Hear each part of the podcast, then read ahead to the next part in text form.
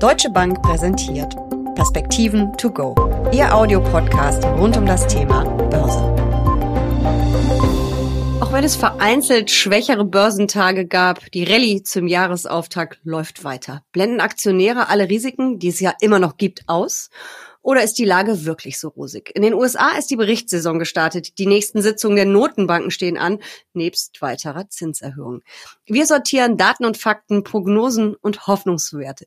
Und wir, das sind Uli Stefan von der Deutschen Bank und ich, Jessica Schwarzer. Und damit herzlich willkommen zu den Perspektiven to go.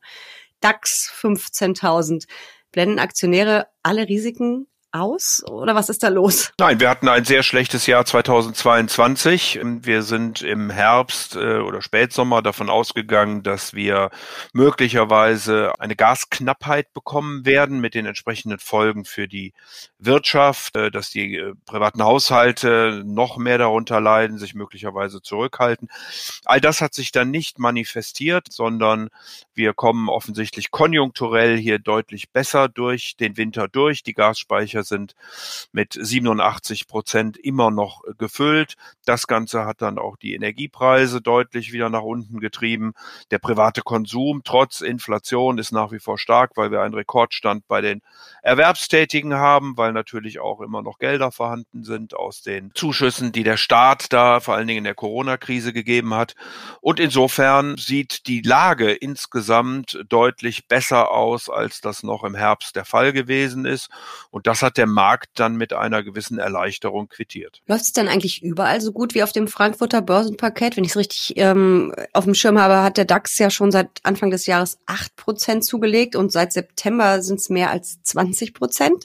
Ja, Jessica, es gibt tatsächlich Märkte, die noch deutlich besser laufen und da reibt man sich ein bisschen die Augen, wenn man hinguckt, sind vor allen Dingen die Technologiewerte in den USA, also die sogenannte FANG Plus Index der New York Stock Exchange liegt bei knapp plus 11 Prozent. Auch chinesische Aktien, insbesondere in New York, äh, gelistete im sogenannten Golden Dragon Index zusammengefasste Aktien liegen year to date schon bei knapp 20 Prozent. Also man sieht hier insgesamt doch einen sehr positiven Start in das Jahr 2023, nachdem wir ja wirklich auch ein sehr schlechtes Jahr 2022 hatten. Ich glaube, dass einige Bewegungen davon berechtigt sind. Andere sind vielleicht doch ein bisschen hoffnungswert, auch in Richtung Notenbanken. Äh, und insgesamt habe ich ja schon mehrfach, glaube ich, betont, äh, erwarte ich ein oder wir ein gutes Jahr 2023, was die Kapitalmärkte angeht, ein wesentlich besseres zumindest als 22. Aber die Entwicklungen der ersten zwei, drei Wochen werden natürlich nicht in der Weise, wie wir sie jetzt gesehen haben, fortzuschreiben sein, sondern es wird sicherlich auch mal wieder eine Korrektur gehen oder eine Seitwärtsbewegung. Das, äh, das ist ja völlig normal und sollte einen auch nicht weiter erschrecken. Eigentlich schade, wenn man das hochrechnen würde. Herrlich. Aber gut, so läuft Börse nun mal nicht. Du hast gerade schon die US-Technologiekonzerne kurz angesprochen. Äh, wie läuft's denn insgesamt in den USA mit dem S&P 500? Ist der auch so gut gestartet oder auch die Nasdaq? Ja, insgesamt liegt die USA äh, ziemlich gut. Ich habe einfach, weil ich Vergleiche äh, dann ziehen kann über die ganze Welt, mir den US-Markt insgesamt angeguckt, also den MSCI US, der bei knapp vier Prozent im Plus liegt.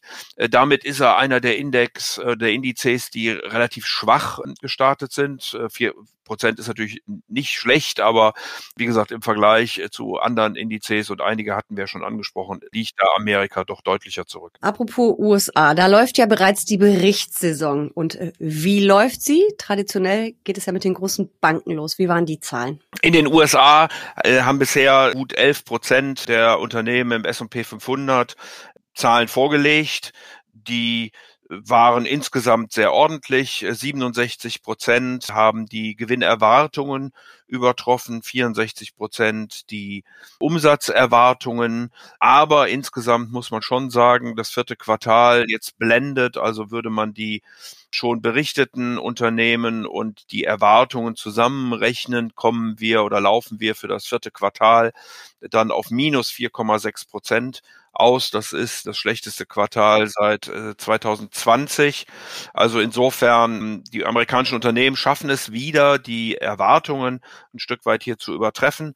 Aber insgesamt ist es doch deutlich negativer. Das sieht man auch an den Margen, die ganzes Stück weit zurückgekommen sind. Das tun sie jetzt schon seit einigen Quartalen insgesamt und auch was die Guidance angeht, also der Ausblick für das Jahr 2023. Da haben von allen Unternehmen nur sieben Stück sich überhaupt getraut, etwas zu sagen und von diesen sieben haben fünf dann die Erwartungen für 2023, insbesondere fürs erste Quartal, sogar nach unten revidiert. Also man sieht auch hier eine gewisse Vorsicht bei den Unternehmen, die da im Moment berichten. Ich hatte dich auch nach den Banken gefragt, die den Auftakt gemacht haben. Wie sah es da aus und welche Branchen kann man vielleicht jetzt sich auch schon anschauen. Wir sind ja noch nicht weit, wie du gerade sagtest, 11 Prozent der Unternehmen erst.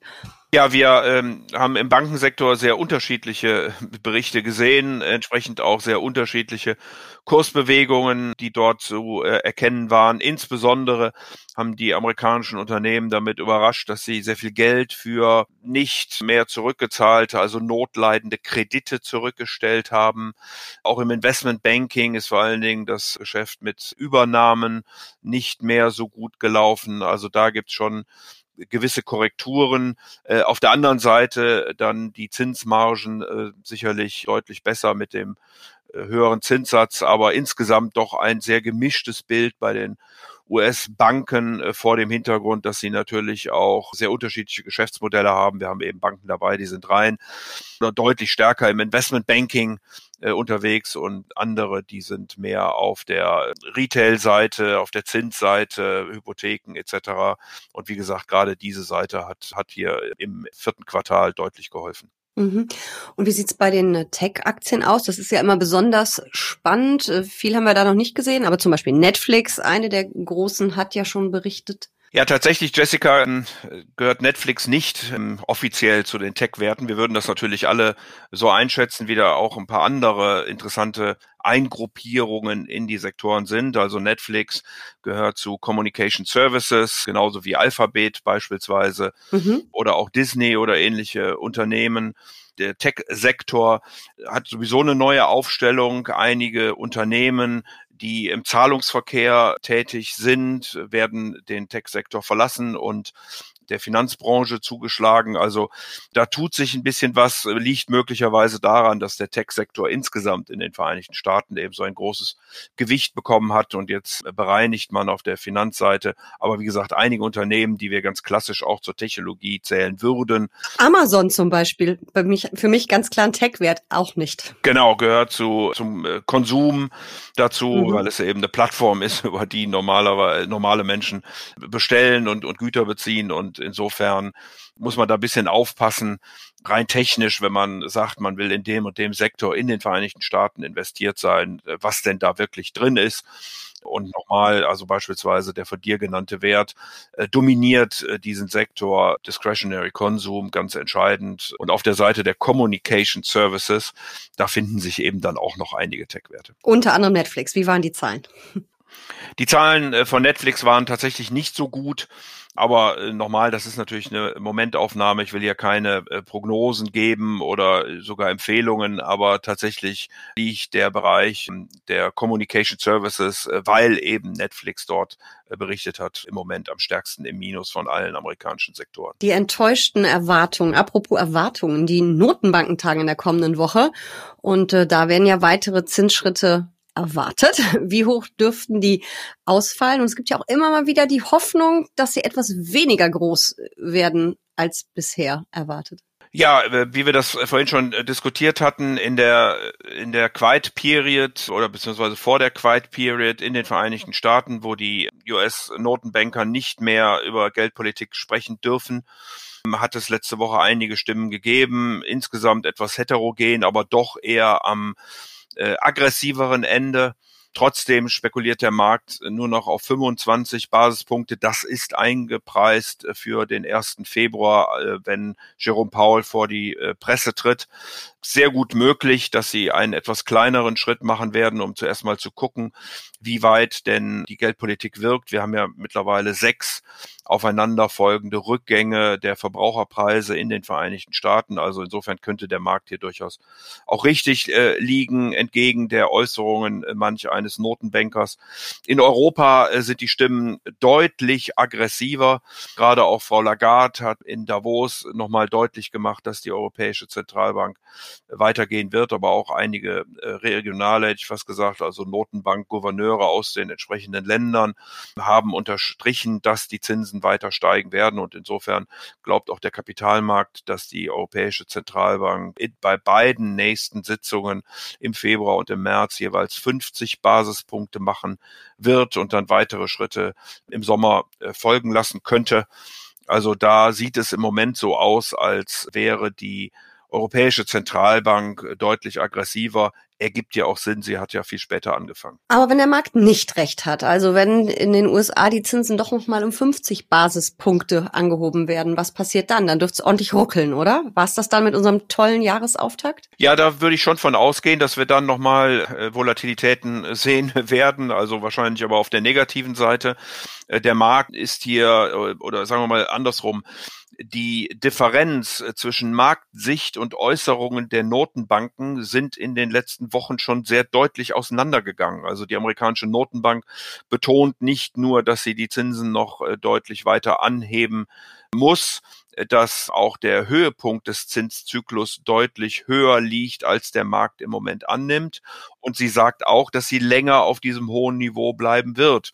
Der Markt glaubt all das nicht und eher der Meinung, dass die Fed weniger aggressiv vorgeht, weniger die Zinsen nach oben nimmt und sie dann vor allen Dingen auch im zweiten Halbjahr diesen Jahres äh, wieder zurücknehmen muss, weil eben die Vereinigten Staaten in eine Rezession hineinkommen.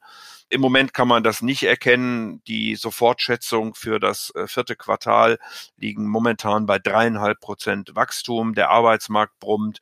Auch in den USA große fiskalische Pakete.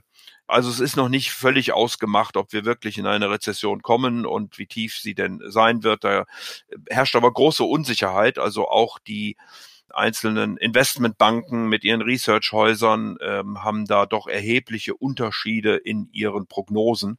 Und insofern werden wir sehen, was passiert. Ich bin, sagen wir mal, verhalten optimistisch aufgrund der gerade schon genannten äh, Komponenten Staat, Arbeitsmarkt, äh, Konsumenten, mhm. die äh, jetzt nicht dolle laufen, aber möglicherweise zumindest eine Rezession nicht zu tief werden lassen. Wie gehe ich denn mit dieser Gemengelage als langfristig orientierte Anlegerin um Augen zu und durch? Oder gibt's vielleicht demnächst nochmal die Gelegenheit, ein paar Schnäppchen zu machen? Oder ist vielleicht auch eher die Zeit jetzt für Gewinnmitnahmen nach dem sensationellen Jahresauftakt? Ja, das ist natürlich wie immer eine Frage der Risikopräferenzen und vor allen Dingen des mhm. Zeithorizonts. Mhm. Man kann das versuchen, jetzt zu traden, rauszugehen, muss aber dann gucken, dass man möglicherweise wieder reinkommt, wenn denn dann überhaupt der Markt nicht recht hat und die Notenbanken noch mehr durchziehen, als das vor allen Dingen in den USA momentan erwartet wird. Also da sind viele Wenns dabei. Mhm. Tatsächlich ist es so, dass die Märkte ja schon deutlich korrigiert haben. Wir haben im S&P 500 im Moment ein äh, Kursgewinnverhältnis von 17. Das liegt unter dem Fünfjahres und unter dem zehn Jahres Durchschnitt. Also insofern sind natürlich auch die Bewertungen hier deutlich äh, zurückgekommen. Äh, wenn die USA tatsächlich eine Rezession vermeiden könnten, dann dürften auch die Gewinne nicht so stark zurückgehen, wie das im Moment an den Märkten erwartet wird. Also wir haben auch in den letzten Wochen wieder weitere negative äh, Gewinnrevisionen gesehen in den USA, vor allen Dingen auch in Europa, aber in den USA noch stärker. Und da wird natürlich auch ein Stück weit schon Rezession eingepreist. Also wenn das nicht so schlimm kommen sollte, dann sollten die Gewinne besser laufen und dann werden natürlich auch die, äh, die Aktienkurse da entsprechend von profitieren. Wagst du eine Prognose für die kommenden Wochen und sogar Monate? Ja, ich bin äh, verhalten optimistisch. Ich äh, nehme auch zur Kenntnis, dass es am Markt äh, viele Punkte gibt, wo man sagen muss, der Markt entspannt sich doch ein Stück weit. Also wenn man beispielsweise sich die Stimmung bei den äh, Privatinvestoren, und die sind ja durchaus nennenswert in den Vereinigten Staaten äh, im Vergleich zu beispielsweise Europa oder vor allen Dingen Deutschland, dann waren doch die Bären hier ganz eindeutig in der Überzahl, also diejenigen, die gedacht haben, dass die Märkte eher schwierig werden, eher korrigieren sollten. Die waren äh, mit, mit über 60 Prozent im Markt, wohingegen die Bullen, also die Optimisten, unter 20 waren. Mittlerweile hat sich beides bei etwa gut 30 Prozent eingependelt, also äh, ein gewisser Ausgleich. Man sieht aber auch, dass ähm, die Zinssätze in den USA äh, eher seitwärts laufen, man die Zweijährigen anguckt, aber auch die Zehnjährigen. Also da wird auch nicht mehr so viel, wie wir das vorhin schon äh, gesagt haben, bei den Notenbanken äh, spekuliert. Äh, der Bitcoin äh, springt wieder an, ist von unter 17.000 auf fast 23.000 gestiegen. Also hier erkennt man ein gewisses Maß an Risikofreudigkeit offensichtlich und sieht auch, dass in den USA eben weniger Zins Anstieg eingepreist wird. Und deutlichsten wird es vielleicht, wenn man auf die Aktienmärkte direkt guckt, Jessica. Wir hatten ja vorhin schon den äh, Golden Dragon Index angesprochen, also für chinesische Aktien in den USA, aber äh, vor allen Dingen, wenn man auch hier nochmal auf die Sektoren guckt, die Wachstumswerte liegen bei 6,75 Prozent. Year to date werden nur übertroffen äh, von den zyklischen Werten. Auch das kann nicht verwundern, weil wir brauchen ja all diese zyklischen Unternehmen, die uns eine Modernisierung, eine Digitalisierung äh, der Wirtschaft bringen und vor allen Dingen natürlich die grüne Transformation ermöglichen. Deutlich schlechter hingegen sind ins Jahr gestartet die Value-Aktien mit nur plus drei Prozent und vor allen Dingen die defensiven Titel, die eben mit diesem doch größeren Optimismus, der jetzt vorhanden ist, nur plus ein Prozent äh, performt haben. Also alles im positiven Bereich. Aber wie gesagt, all das, was so etwas mehr spekulativ ist, hängt natürlich auch an den äh, Zinserwartungen hier Richtung Notenbanken. Das ist doch im Moment eindeutig vorne dran und könnte mir vorstellen, dass es, dass die, dass die Notenbanken zuerst mal mehr machen werden. Deswegen wäre ich da kurzfristig etwas äh, vorsichtig, aber im Laufe des Jahres, wie gesagt, bin ich, bin ich eigentlich ganz optimistisch, dass wir ein ganz gutes Börsenjahr erleben werden.